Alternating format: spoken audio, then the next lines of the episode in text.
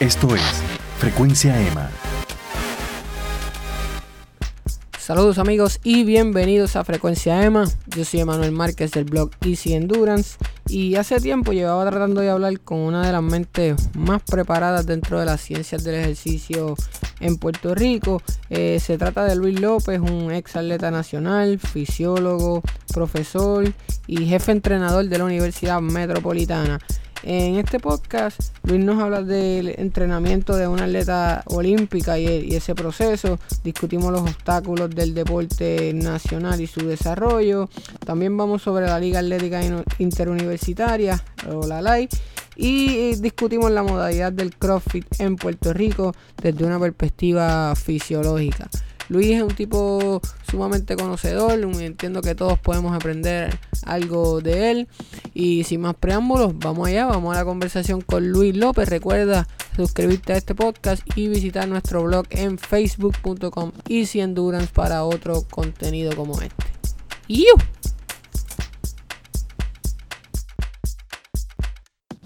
Saludos amigos de Easy Endurance y de Frecuencia EMA. Hoy estamos con Luis López. ¿De qué es la R, Luis? Ramón. De Luis Ramón López, un fisiólogo, eh, exatleta nacional internacional, entrenador, profesor. ¿Se me quedó algo, Luis? No. Filósofo. Un poco de eso también. un poco de filósofo también. Eh, Luis, nos encontramos hoy en Wellness Architects. Esto es en el condado. Esto es un, como un spa casi para, para gente de atleta y, un anti-aging, pero con un toque de alto rendimiento. Pues podemos decir que es una boutique médica eh, que tenemos los últimos avances médicos disponibles. Dentro de eso tenemos un área que es de anti-aging en donde tocamos conceptos de, eh, suplementación hormonal, nutrición y pues en el área de, de, ejercicio, que es el área donde yo estoy a cargo acá en, Aquí se hacen Bio2Max, se pueden hacer eh, eh, estudios de flexibilidad. Sí, este, podemos evaluar los cinco componentes actitud física, flexibilidad, ¿verdad? que es el rango de movimiento de nuestras articulaciones, la fortaleza máxima, la tolerancia máxima y la capacidad aeróbica. Y, pues dentro de esos conceptos, este, lo que más enfatizamos aquí es la medida del RMR, ¿verdad? que, es ver ¿verdad? cuántas kilocalorías diarias nosotros debemos consumir en el día para establecer una meta objetiva de cuántas kilocalorías debemos comer. Y a la misma vez el VO2 max, ¿verdad? que es el consumo de oxígeno máximo, que es como nosotros cogemos el aire, lo extraemos el oxígeno en nuestros pulmones y lo llevamos lo más rápido que podamos a través del, de ¿verdad? nuestro cuerpo en, en el menor tiempo posible. Tienes una maquinaria bastante avanzada, que me mencionaste que hay creo que dos aquí en, Puerto este, Rico estamos aquí grabando en vivo y, la tenemos al lado. ¿Qué es lo que hace esta máquina manita específicamente? Pues, pues a esa área a mí me gusta dejársela más al doctor Cueva, este, pero podemos decir que sí, que es una shockwave.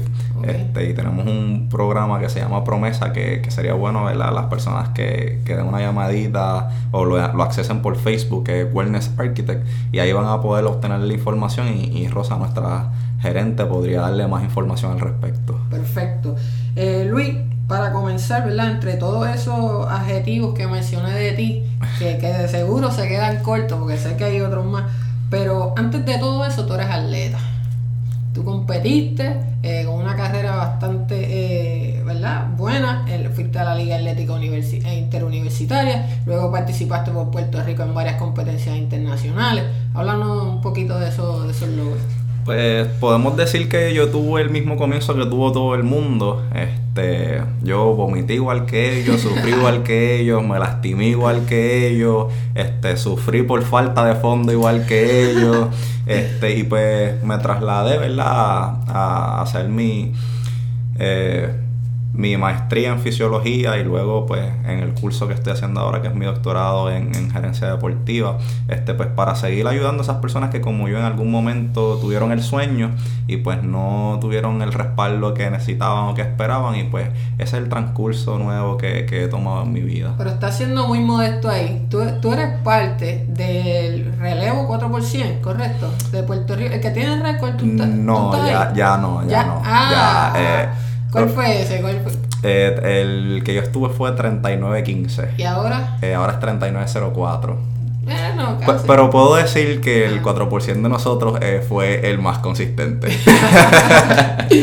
Pero, pero los muchachos que están ahora trabajaron muy bien también, eran bien talentosos. En, eh, los del momento, ¿verdad? Los que obtienen el récord en el momento es Marcos Amalbert, Carlos Rodríguez, ¿Cómo John? Holston. Marco me y- va a matar.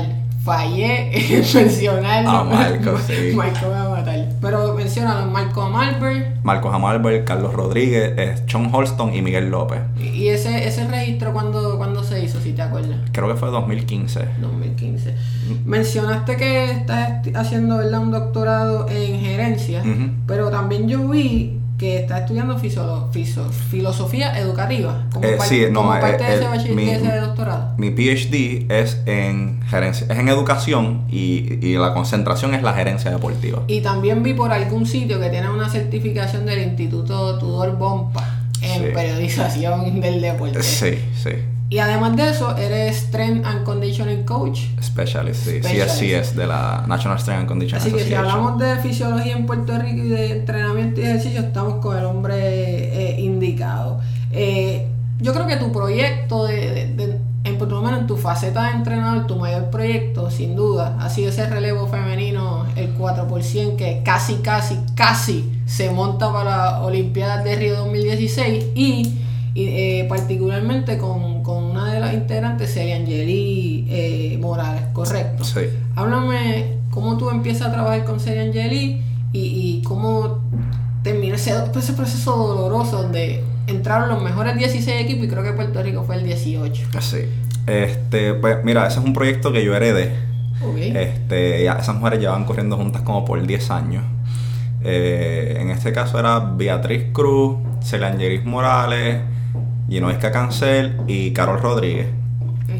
Eh, y pues pasó el tiempo y cuando yo hice mi transición hacia coach, pues el Angeli se me acercó y ella venía del retiro y pues estaba buscando, ¿verdad?, cómo lograr su sueño y... De y, ir pues, a la Olimpiada. De ir a unas Olimpiadas y pues se estaba acabando el tiempo. ¿Cuánto Este, restaba desde ese momento a, a- a- a la clasificación a Río? ¿Cuánto, cuánto tiempo te quedaba Bueno, para trabajar con ella, tú dirías? Yo comencé con Celia Angelis dos años antes. Ok. Este, con el 4% ese mismo año. El, el encargado del relevo era Rey García. Ok. Este, que estuvo trabajando con ella por eso de 7, 8 años. Este, después pues la federación determinó que, que pues, necesitaban una dirección con sangre nueva y me dieron la oportunidad. Ok. También porque pues, yo tenía a Celia Angelis Morales y a Ginoica Cancel. Este, Que todavía, yo- Ginosca todavía está, lo había en el campeonato nacional, corriendo durísimo todavía. Sí, no, están todo el mundo está en buenas condiciones ahora mismo. Entonces sigues, heredas ese proyecto y ¿cómo Y- empiezas a trabajar con ellos? ¿Qué, Pues- qué cambios principales? Comencé a trabajar con, con Celengelis Morales, este, cosas más, ¿verdad? Más, yo, yo soy un hombre de, de cosas pequeñas. Eh, así que empecé a trabajar la fase de aceleración primero, la fase de velocidad máxima después y la de tolerancia a la velocidad. Y pues, te voy a ser bien sincero, antes de llegar a las Olimpiadas, el, el enfoque de nosotros era 100 metros. Y de camino, pues me di, me di cuenta que estaba mejorando mucho la- las capacidades en el 200 metros. Este, la curva, la curva se le da bien. Sí, entonces nada, en, en el campeonato, en una CAC, este, pues Ginoisca Cancel le da la oportunidad a Celia Luis Morales de que, de que intente la marca por las Olimpiadas, porque se veía con grandes posibilidades, y en ese momento pues logró la clasificación a las Olimpiadas. Este fue, ¿verdad? Una de las cosas, ¿verdad? Que para mí yo siempre digo que, que me para los pelos porque A mí me está, tú me lo estás contando y yo tengo los goosebumps aquí activados. Porque la realidad es que pues yo realmente ese es mi propósito de vida, ¿verdad? Que siempre ha sido el poder ayudar a los demás este, a lograr sus sueños a través de las herramientas que yo he podido obtener con la educación. Este, y pues verla a ella, ¿verdad? Después de tanto tiempo luchando y como nosotros llegamos a trabajar juntos, que fue por accidente. El Angelis corrió conmigo prácticamente por 5 o 6 años de mi vida y yo creo que si yo le hablé a Celia Angelis dos veces antes de eso fue mucho tiempo. Yo me acuerdo de esa entrevista que le hicieron ustedes luego eh, allá en Río. Fue bien emotiva porque Seria Angelis dio en, en pocos minutos, nos dio una imagen bastante completa de cuán arduo había sido el proceso de, de llegar hasta allí y que aunque se eliminó, no pasó a finales o whatever, lo, logró todo. Ay, eh, una de las cosas que yo le traté de explicar a ella, que ella corrió 2301, este, en cualquier otra Olimpiada histórica del mundo, ella hubiese sido una de las mejores 24 corredoras del mundo en unas Olimpiadas. Y en esta Olimpiada particular, eso no se pudo dar. Es la primera vez que se corre tan duro. Y pues eso para nosotros también es un logro significativo estar entre los mejores 30 del mundo. En una isla que solamente tiene 3.7 millones de habitantes en, la isla y 4 millones de habitantes fuera del país. Es algo que es extraordinario para nosotros. Y similarmente el relevo 4 que menciona se quedó, estuvo corriendo 43 segundos consistentemente, yo creo que más consistente en la historia del país y nos quedamos ahí. Eh, podemos decir que promediamos 43-57, si no me equivoco, este, que el promedio nada más es mejor que el récord anterior. Este, sí, ese, se corrió muy bien, las muchachas fueron bien preparadas, estaban bien mentalizadas y pues nos dolió muchísimo porque la realidad es que nosotros perdimos la clasificación a las Olimpiadas en el último día. Tuvimos prácticamente día a día eh, para correr las Olimpiadas, es el promedio de dos carreras en el caso de nosotros, porque no, entramos entre las primeras 8 del mundo. Las primeras 8 del mundo clasifican automático. Luego de eso, las próximas 8 posiciones, pues tienes que estar entre las mejores 16. Y pues faltando un ni un día, horas, nosotros teníamos la oportunidad de correr nuevamente en Bahamas y pues los equipos se retiraron para correr el 4x4 porque tenían más posibilidades y pues nos quitaron la posibilidad de correr una, una vez más y el equipo de Kazajstán, que es un equipo, ¿verdad? Este, de de Cazacastanes, pero que pues también han añadido rusos a su plantilla, pues nos dejaron fuera. Eso, eso debe estar en los momentos más dolorosos de la historia del atletismo puertorriqueño, sin duda, porque te dejan afuera no por falta de mérito, sino por falta de oportunidad de dónde demostrar. Sin embargo, ¿verdad? nosotros ahí podemos decir que tanto la Federación y el Comité Olímpico hicieron todo lo que pudieron para que nosotros pudiéramos tener la mayor cantidad de competencias posibles, pero aún así, pues no fue suficiente. Ahora nos sentimos bien orgullosos de que nosotros sí pudimos representar, basado en el mismo relevo que corrió juntas casi por 10 años, la mejor representación posible que nosotros hemos podido tener en la isla, y pues ese fue el resultado, y pues eh, que no, no quedamos 16, pero quedamos entre los mejores 18 del mundo en ese momento. Para mí es igual de válido. Me hubiese gustado verlas ahí, pero ni modo, ni modo. Luis, dando un poco de fast forward, tú eres el jefe entrenador de la Universidad Metropolitana. Sí. Correcto. Eh, empezaste ahí hace dos años más o menos. Llevo dos años eh, a la cabeza, ¿verdad? De eso, este, gracias al que me dio la oportunidad en aquel momento, que fue el señor Ariel Ortiz. Este, y pues llegué a hacer una reorganización en el sistema, ¿verdad? Luego de que cambiara la regla de de la participación de atletas internacionales a solamente dos por participación, pues todos sabemos que la Universidad Metropolitana, su bastión de equipo era internacional. Y pues luego de eso, pues tuvimos que reestructurar un poco, debido a que la UMED pues, fue perdiendo un poco de fortaleza este, y pues yo me, trajeron, ¿verdad? A, poder reorganizar eso un poco más, a, maximizar el reclutamiento y, poder utilizar el mayor recurso posible. Y esa reestructuración, reorganización ha dado resultados, está corriendo bien. Yo sé que has tenido varios eh, inconvenientes en la universidad como tal, ¿verdad? Eh, de hecho, tus atletas que eh, entrenaban en el Parque Central, con el cierre del Parque Central, tuvieron que moverse a, a una pista por ahí. y, ha sido bien difícil seguir con la preparación, pero tú siempre has estado bien dispuesto a, como tú dices, trabajar por los sueños de ellos, que, que, ese es tu, tu, tu, tu motivo de vida. Sí, este, pues como todo, después de María pasaron muchos cambios. Este, tuvimos que adaptarnos a las nuevas situaciones. Este, estoy trabajando en una pista que pues posiblemente no es la mejor en comparación al Parque Central, que es una pista que, que podemos observar que todavía está en óptimas condiciones. Lo que nosotros necesitamos es que, ¿verdad? Den el visto bueno para abrirla y no para abrirla en el tiempo módico y, y un poco irrazonable que está. El otro este día fui a correr a las 4 de la tarde, estaba cerrado. Sí, yo, yo, entiendo que a pesar de que pues no hay toda la iluminación que, que posiblemente sí hay, pero que dicen que no hay, este podemos decir que la luz solar nos dura hasta las 6 de la tarde y que es posible. Hasta las 7 ahora mismo. Sí, yo, creo que, que, deberían reconsiderar ese horario y expandirlo un poco más, a por lo menos cerrar la entrada al parque a las 4 y media de la tarde y que las personas tengan la oportunidad de salir a las 6. Este, pero con respecto a lo de la, a lo de la UMED, ¿verdad? Este, han surgido diferentes eh, cambios después de María. Este, ahora pues vamos a vivir una nueva experiencia en el sentido de que eh, se va a reorganizar el sistema en un solo sistema. ¿Cómo Eh. eso entiendes que te va a afectar a ti? Eh, ¿Crees que se va a perder la identidad de, de- de estas universidades que estaban separadas? Pues yo ahora mismo no, no puedo hacer comentarios al respecto porque yo desconozco de cuál es la estrategia. Todavía no nos han reunido a decirnos si van a ser tres logos juntos o si se va a cambiar un logo o, o cuál va a ser la estrategia que vamos a tener, ¿verdad? Para mantener el, el sistema deportivo corriendo. Pero lo importante es que el sistema deportivo va a seguir corriendo y que pronto nos darán las nuevas directrices de hacia dónde nos dirigiremos. que en un momento dado hubo el, el temor de que cerrara eh, y por lo menos en la parte deportiva se eliminara la participación del sistema Ana Méndez. Eso corrió un poquito antes del ajuste, ese rumor estuvo corriendo fuerte. Sí, este, a mí me parece que fue un poco de, de falta de comunicación también, pues, por lo que estaba ocurriendo en el país. Entiendo que era que, que se pensaba que, que iba a recesar el deporte y como iba a recesar el deporte, pues el sistema Ana Méndez iba a recesar de la misma manera.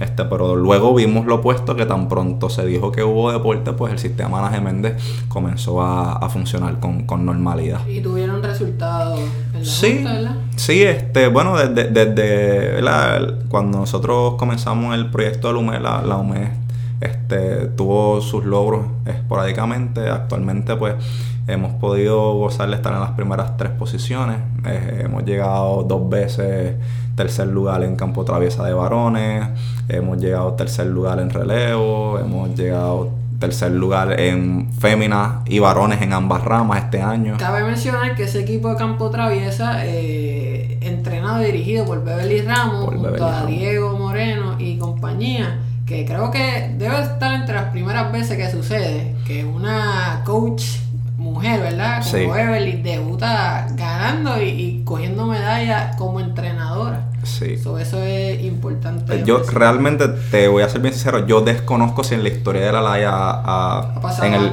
antes. a- pero entiendo que no, entiendo que Beverly es la primera entrenadora fémina que puede que, que ha logrado una tercera posición como coach. Beverly lo hace todo bien. Sí. Yo creo Eh. que la historia, los récords hablan por sí solos. Eh, Luis, vamos a pasar un- al un tema que nos interesa mucho en este podcast, que es el desarrollo del deporte nacional. No vamos a profundizar mucho, ¿verdad? Obviamente por razones de tiempo y, y que no queremos eh, levantar las huestes, las masas y que los hinchas la cojan en contra de nosotros, sino que vamos por encimita. Pero a ti te parece que estamos en un buen momento en términos de deporte nacional en Puerto Rico eh, y, y- las proyecciones eh, internacionales que, que tienen nuestros atletas. Pues eso es una pregunta un poco compleja. Este, a lo que yo sí podría, ¿verdad? Porque como yo, como te dije al principio, lo he vivido igual que ellos, lo he vomitado igual que ellos, lo he sufrido igual que ellos. Yo entiendo que el deporte nacional eh, primero debe comenzar a definirse claramente sobre lo que nosotros queremos ver como alto rendimiento. ¿verdad? Hay que tomar, eh, como yo digo, hay que ponerse los pantalones y, y decir, mira, el alto rendimiento en Puerto Rico es tal cosa. Este, y luego de eso, pues partir a poder eh, reclutar individuos, ¿verdad? Enfrentar nuestra realidad. enfrentar nuestra realidad y, y- y buscar qué es, ¿verdad? ¿Qué es esa ¿Qué, realidad? qué es esa realidad? Eh, actualmente estamos ahora en los Juegos Centroamericanos y del Caribe y, y la pregunta es en qué posición nosotros queremos estar. Claro. Nosotros llegamos, sabemos que no vamos a llegar entre las primeras tres posiciones. Ujú. Eso le pertenece a México, Colombia y Cuba. Claro. Este, pero si nosotros queremos atentar a una cuarta posición, nosotros sabemos que nos tenemos que enfrentar a la República Dominicana, sabemos que nos tenemos que enfrentar a Venezuela. Y la pregunta para eso es, ¿qué vamos a hacer? Pues, El plan, el famoso plan. el, el- el plan del plan del plan. ¿Verdad? Y, y pues para eso hay diferentes alternativas. Puede ser a través de las ganancias en medallas o puede ser a través de las ganancias de medallas de oro. Eh, hubo un momento en donde que todavía a mí me duele. Guatemala nosotros nos ganó con una medalla. Pero yo creo que, exacto, sí, recuerdo eso, pero Guatemala, según lo que he leído, ha tenido una inversión importante en su, en su deporte nacional. Y de hecho creo que hay fondos que eran para la milicia que se desviaron a lo que es el Comité Olímpico y las federaciones. Claro. Así y- que dio resultado la movida. No, y, y- eso es importante que nosotros podamos aprender de países que en cuestión de números no son superiores a nosotros. Claro, estamos claros Este, pero pues hay que hacer una estrategia no solamente para llegar ahí, sino para defendernos a los que están debajo de nosotros. Que vienen subiendo y con Y- hambre y que nos ven a nosotros como una meta. Como nosotros vemos a los de arriba, nos ven a nosotros. Exactamente. Entonces, pues en ese aspecto, pues nosotros sabemos que hay una, hay unos problemas económicos reales que, que va a enfrentar el Comité Olímpico, que va a enfrentar el Departamento de Recreación y Deporte, sin duda alguna. Va a haber una merma de recursos disponibles. Y pues yo entiendo que ha llegado el momento de, de movernos hacia, hacia la empresa pública, eh, perdón, Privada. privada, y, y no solamente hacia la empresa privada, porque eso siempre se ha hecho. Sí. La realidad es que esto es una isla muy pequeña en donde todos los recursos van al mismo sitio, así que todos nosotros pedimos dinero en los mismos lugares. Así, así que eso requiere también un esfuerzo de, de, ¿verdad? del gobierno a la creación de unas exenciones contributivas que abran paso obviamente con unas limitaciones que no afecten los recaudos del gobierno, pero que nos den un espacio a nosotros para nosotros poder recaudar algo, para poder nosotros también cambiar vidas. Este, lo que nosotros hacemos a través del deporte es bien importante. Este, nosotros atendemos todo tipo de población especialmente las poblaciones que, que ven el deporte como una salida para salir adelante, ya sea económicamente o ya sea eh, académicamente. Este, Sí, que no podemos seguir viendo el deporte como un gasto, sino como una inversión que da frutos, no tan solo en medallas, da frutos en el mejoramiento personal de, de- de la persona y de la sociedad, porque no es, está probado. No hay nada que nos una a nosotros como pueblo y como sociedad de- como el deporte. No, y mira, y el deporte nos da a nosotros unas herramientas que no nos ofrece, ¿verdad? Este, cualquier otra cosa. Este, nosotros sabemos trabajar bajo presión, nosotros sabemos trabajar en grupo, nosotros, nosotros sabemos, ¿verdad? Eh, no lograr nuestros objetivos y volver a trazarnos una nueva meta en cuestiones de días, me- meses y a veces hasta años. Este, a persistir, no importa las condiciones. Un ejemplo de eso es María. Este, ahora mismo nosotros ocurrió un huracán y yo tenía atletas que a las dos semanas me estaban llamando Vamos a entrenar. qué vamos a hacer, qué tenemos para hacer, este, voy a llegar a la pista, te espero allí y, y no había ni tan siquiera un plan para la próxima competencia y pues esa resiliencia, ¿verdad? son destrezas que el deporte nos puede enseñar a todos, pero obviamente son unos individuos que van mucho más preparados para la vida y es importante, ¿verdad? que se vea como eso y luego nosotros poder tener esos recursos, ¿verdad? Eh, poder identificar estos, individuos es, importante, así que el, Departamento de Recreación y Deportes tiene un área que, es el centro, los centros de formación, que podrían estar aliados al Departamento de Educación y adiestrar a los maestros de educación física hacer unas pruebas básicas y tener una base de datos que nos podría identificar a nosotros unos componentes de actitud física que sean parecidos o relacionados a personas exitosas como lo han sido en el pasado. Yo como maestro tengo que decir que estoy totalmente de acuerdo contigo. En el deporte escolar y ¿verdad? en lo que es el Departamento de Educación tiene que haber un mejor sistema de identificación de talentos, pero, pero, pero también debemos hacer un mejor eh, proceso de, forma, de, de- de formación de los maestros. Yo creo que el, el maestro de educación física tiene que profesionalizarse. Y esto es algo que yo lo he hablado otras veces en el blog. No podemos seguir siendo lo- los muchachos que juegan baloncesto con los nenes. Tú sabes, tenemos que tener una visión más moderna y, y aspirar a más. Aspirar a más porque somos clave en este proceso, lo quieran ellos o no. Nadie se hace campeón mundial a a los 18 años sin tener alguito. Pues tú sabes, desde, Sí. desde antes. Y, y, y basado en lo que tú dices, los centros de formación podrían ser ese centro, o sea, podrían ser un centro de formación no solamente para los niños o los adolescentes, sino también para los maestros de educación física, adquirir, ¿verdad? Eh, un concepto un poco más diferente sobre lo que ellos hacen en el salón de clase. No te pro- no sé, ¿verdad? Sin, sin entrar en nombres para no calentarnos, pero eh, en términos de los de, en Puerto Rico, los de alto rendimiento que más conocemos, ¿tú crees que están eh, updated y, y están a- a- a- a- en parejo con los tiempos o, o estamos un poco arcaicos y quizás por eso sufren los resultados? Pues tenemos de todo un poco. Tenemos, ¿verdad? Entrenadores que con el tiempo, ¿verdad? Eh, ven la resistencia, ¿verdad? Los, los atletas van buscando cada vez más y van a trabajar, quieren trabajar con los mejores eh, exponentes del mundo. No sé si, si estás de acuerdo conmigo, creo que el atleta también es más inteligente en este tiempo, sabe un poco más de su proceso de preparación que, que mucho tiempo atrás. Tienen más acceso, sí. Y, y, pues eso hace y obliga que los entrenadores salgan a buscar más información y que se preparen, aunque algunos, ¿verdad? Pues se quedan en su zona cómoda. Y, y pues, pues voy a hacer un, un, asterisco y un paréntesis, como yo digo. este que, en Puerto Rico todavía no sabemos diferenciar, ¿verdad? Todo el mundo piensa que es coach. Hay una diferencia entre lo que es ser un entrenador eh, y en lo que es ser un, líder recreativo, ¿verdad? Y nosotros tenemos líderes recreativos. Tengo un post pendiente, tengo un post pendiente que le puse exactamente eso. Le puse entrenador versus educador versus líder. Hay que ponerle esa raya. Oye, pueden hacer un buen trabajo los tres y quizás cruzar la línea para uno o para el otro lado, pero hay que establecer un poquito de diferencia. Claro. Y pues definitivamente en Puerto Rico hay muchos líderes recreativos. Con buenas intenciones. Con buenas intenciones y, y también con mucho conocimiento, ¿verdad? Pero pues, pues por las relaciones que tienen, por las responsabilidades que tienen, no pueden llevar a ciertos individuos al máximo y pues a veces hay que dejarlos ir. Este, y pues eso es importante que nosotros como país lo reconozcamos y que también podamos identificar esas personas que, pueden llevar a, esos otros individuos al próximo nivel y, pues trabajar con eso. Luis, eh, siguiendo en este tema del, del, desarrollo del deporte, yo, yo quisiera saber qué tú piensas de ese disloque que hay entre los atletas que terminan su participación en la Liga Atlético Interuniversitaria y el profesionalismo, ¿verdad? O, ya cuando son atletas que nos van a representar a nivel élite adulto. Se pierde demasiado talento en esa ventana, mano. Pues, pues sí, se pierde mucho talento. Y, y, pero verdad, este, se pierde talento genético, como yo digo.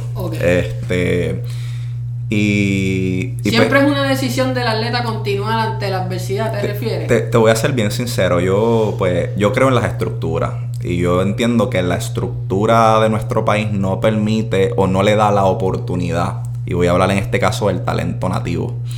Si nosotros hiciéramos el mismo esfuerzo con el talento nativo que el, tal, el, ¿verdad? que los recursos que estamos utilizando ahora para identificar talentos ¿verdad? De, puertorriqueños de segunda y tercera generación que no viven en la isla este, desde temprano, aumentando ¿verdad? la participación internacional en Puerto Rico, identificando el talento, eh, ayudando a los entrenadores ¿verdad? a trabajar un poco más específico. Pues estos individuos con talento podrían tener años adicionales porque se arriesgarían este, pero en el momento, ahora mismo a veces llegan a su tercer, cuarto año live y ya se está acabando. Y cuando llegan al quinto año live tienen que decidir. Y la razón por la cual tienen que decidir es porque su talento no pudo aumentar lo suficiente para decirle voy a dar uno, dos, tres años más. Porque siempre que uno mejora, por más malo que sea, que por más pequeño que sea, siempre hay motivación. Yo, y yo lo veo, por lo menos en mis proyectos, si yo veo que cada día me lee un poquito más de gente, pues yo siempre digo, voy a seguir, voy a seguir. Cuando yo veo que eso para, que eso merma, que no hay ganancia, que entonces yo digo, bueno, yo no me busco dinero en esto, como es el caso de los atletas, pues vamos directo a retiro. Sí, no, y, y, también, este, mira, yo, yo veo esto también como una área de representación. Este, no necesariamente hacer dinero para vivir de esto es lo más conveniente, como yo digo, pero lo puedes hacer y uno de esos casos es el Angelis Morales, y no hay que cancel, este, ¿verdad? Que ellas tienen eh, unas metas, además de, y eso permite que el país tenga una, una representación de alto nivel. Estas muchachas son unas guerreras todo el día. Sí, son ejemplos. Y, y, hay muchos más ejemplos. Este, Melissa Mojica en el judo. Eh, tú sabes, estos ejemplos son ejemplos de vida que sería lo mejor es que nosotros tengamos una estructura más amplia que permita que estos individuos realmente ¿verdad? Eh, puedan vivir de esto por lo menos 5 o 6 años más, pues sería bien interesante. Luis, eh, en el área de los niños, quería mencionar que tú, ¿verdad? Como parte de, tus eh, estudios, eh, tienes un estudio sobre lo, lo que son las contusiones, las concussions en, el balompié en niños pequeños, ¿verdad? En cómo eso repercute en el futuro. Cuéntame específicamente cuál es el estudio. Pues mira, este estudio este, lo hizo la, la señora, la señorita Yarimar Díaz este, yo colaboré con ella en este estudio. Es un estudio en donde analizamos los impactos subconcusivos, o sea, son impactos que no son concusivos. Ok, menor escala. a una menor escala. En este caso escogimos los cabezas, ¿verdad? cuando el balón da en la cabeza del niño o cuando eh, la cabeza del niño da al balón, ¿verdad? Y obtuvimos que se, puede tener desde 10, 11 hasta 60 G. ¿Qué son G? Pues G es la velocidad o la aceleración, ¿verdad? En que un objeto cae hacia el centro de masa, hacia la Tierra. ¿Y qué es la gravedad? Pues un G es equivalente a la gravedad. 2G es dos veces la velocidad de la gravedad. Y así sucesivamente. Y pues nosotros encontramos que esos impactos, aunque sea un impacto a la cabeza del niño, pues podría tener unas repercusiones este, sobre la memoria de atención, sobre el procesamiento rápido, ¿verdad? En este caso sería eh, en cómo yo organizo las ideas o cómo yo organizo la manera en que yo hablo. En vez de decir eh, el carro es verde, puedo estar diciendo verde es el carro y tú, tú miras a tu niño y dices, porque este me está hablando así, ¿verdad? Eso tiene que ver con la parte del cerebro que hace contacto con la obra. Eh, podría, en el momento yo no puedo decir eso, pues yo solamente, ¿verdad? Nosotros solamente tratamos de identificar si había un cambio, luego un impacto a la cabeza y nos dimos cuenta de que sí. Hay un, Pero es que esto, esto, es un estudio que va a continuar, ¿tiene proyección de continuar? Eh, tiene proyección de continuar, sí. Y debo mencionar que este estudio fue publicado, ¿verdad? Eh, por el New York Times hace unas semanas atrás, un mes y pico, que me alegra mucho. ¿Qué significó eso, Luis? Pues mira, este, Yarimar Díaz eh, es una, ¿verdad? Jarleta. Que trabaja conmigo. Y para... saltando el año pasado. No, este mismo este, año. Eh, sí, yo como que la vi, no sé si fue en un fuego en la Yupi, la vi saltando. Sí, este, pues para mí este, ha sido una de las, de las cosas que la vida me ha permitido ver. Este, que yo estoy sumamente agradecido, ¿verdad? Porque pues no solamente pude desarrollar a alguien en el deporte, sino también pude ayudarlo a a crecer como profesional, a realizar una investigación y a aportar a nuestra propia área, que es el deporte. Este, y pues para mí fue bien emotivo. Nosotros estuvimos en el Congreso Mundial de Medicina Deportiva hace un mes. Que ha ido varias veces. Yo llevo ya nueve años consecutivos. presentando, ¿verdad? Eh, llevo como seis presentando. Eso es este, eh, y pues esta vez presenté junto a Yarimal. Este, y pues fue sumamente importante porque cuando estuvimos allí, pues ahí se nos acercó, ¿verdad? Esta reportera del New York Times y dijo, wow, esto es bien interesante. Y pues obviamente es bien interesante porque todo el mundo está enfocado en las conclusiones y el fútbol adulto. adulto. Entonces, pues, pues nosotros nos dedicamos a un aspecto más pequeño que es, mira, yo creo que en estos impactos pequeños que ocurre en la cabeza pasa algo. ¿Qué pasa? No sé, pero nosotros queríamos identificar que hubo que si había cambio y lo pudimos hacer. Y, pues es importante, ¿verdad? Que nuestros hijos estén cuidados y que nosotros tengamos la responsabilidad de decir, nuestros niños no deben estar cabeceando antes de los 11 años. Y eso es una... Eh una preocupación que yo como educador físico siempre he tenido, porque los que han tocado un balón de, fútbol saben que no es la cosa más blanda que existe, aún en las categorías menores. Entonces, un niño que quizás, ¿verdad?, en su cerebro, su, su, su capacidad, su, su, formación ósea y demás, quizás no está totalmente preparado para ese impacto. Y yo siempre me preguntaba, nadie habla de esto, esto como que está cool dando patas y cabezazos a esta edad.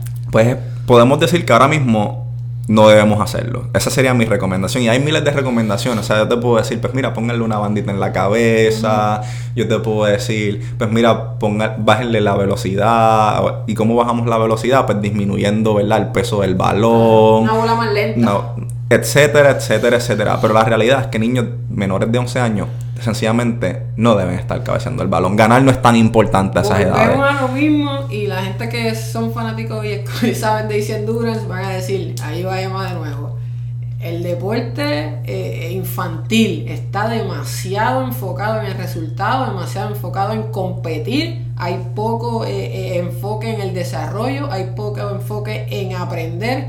Yo por lo menos en mi, en mi práctica lo que siempre me enfoco es en que los niños exploren y en que los niños sepan que hay diferentes deportes que se pueden utilizar, diferentes actividades. ¿Qué pasa? Yo creo también, Luis, quizás me estoy yendo por la, la, vertiente aquí, pero yo creo que tiene que ver con la persona que está a cargo del, del, del, programa del club. Claro, y, y pues es bien importante que los padres este, no solamente vean el, el, entrenador más ganador, sino el más profesional a esas edades tempranas. Este, porque hay unos imperios, Luis. Hay unos imperios con muchos cases llenos de trofeos que se ven bien lindos y muchas camisas de campeón y, todo eso. Y pues la competitividad eh, está dentro de nuestra naturaleza. Este, Lamentablemente a veces demasiado incrustada. Pero, ¿verdad? Si tú quieres a tu hijo más seguro, eh, requiere trabajar con el mejor personal y, el mejor profesional. Y pues no necesariamente a veces ese es el más ganador, pero es el que va a poder desarrollar a sus hijos. Y, pues así de importante es también que, la, que ¿verdad? la asignación a los padres es poder averiguar qué certificaciones, qué preparación tiene ese entrenador para juveniles, etcétera, etcétera, etcétera.